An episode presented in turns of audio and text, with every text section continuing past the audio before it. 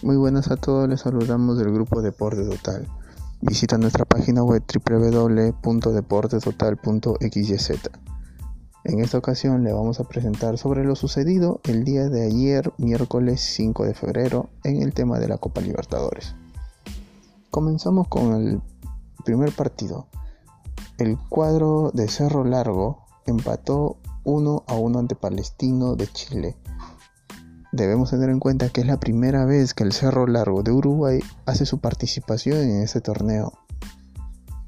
El primero llegaría de Borges a los 29 minutos de la primera parte, además también siendo su primer gol del cuadro uruguayo, pero el empate llegaría hora de Benítez a los 71 minutos, aprovechando la superioridad numérica tras la expulsión de Aguirre a los 39 minutos del cuadro uruguayo.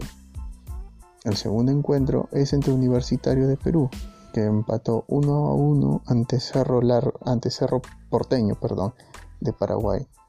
El uruguayo Dos Santos anotaría de cabeza para el cuadro peruano, pero un error a los, a los 65 minutos del portero peruano le daría a Ruiz el empate el 1 a 1 final.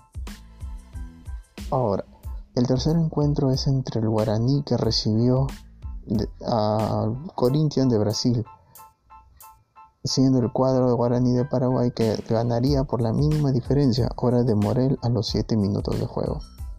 Y finalizamos con el de Strongers, que derrotó 2 a 0 al Atlético Tucumán de Argentina. El cuadro boliviano se adelantaría a los 45 minutos hora de Reynoso y Willy a los 69 le daría el 2-0 final del partido.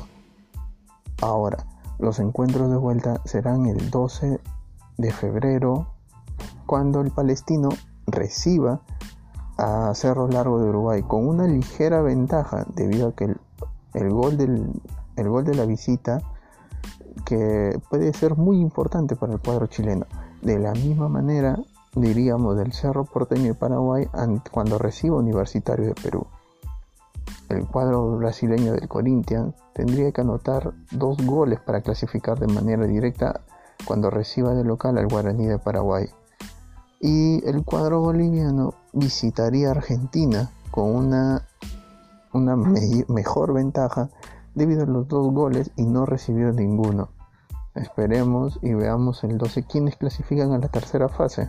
Es la última previa a la fase de grupos de este torneo continental. Bueno, muchas gracias y un abrazo. Saludos.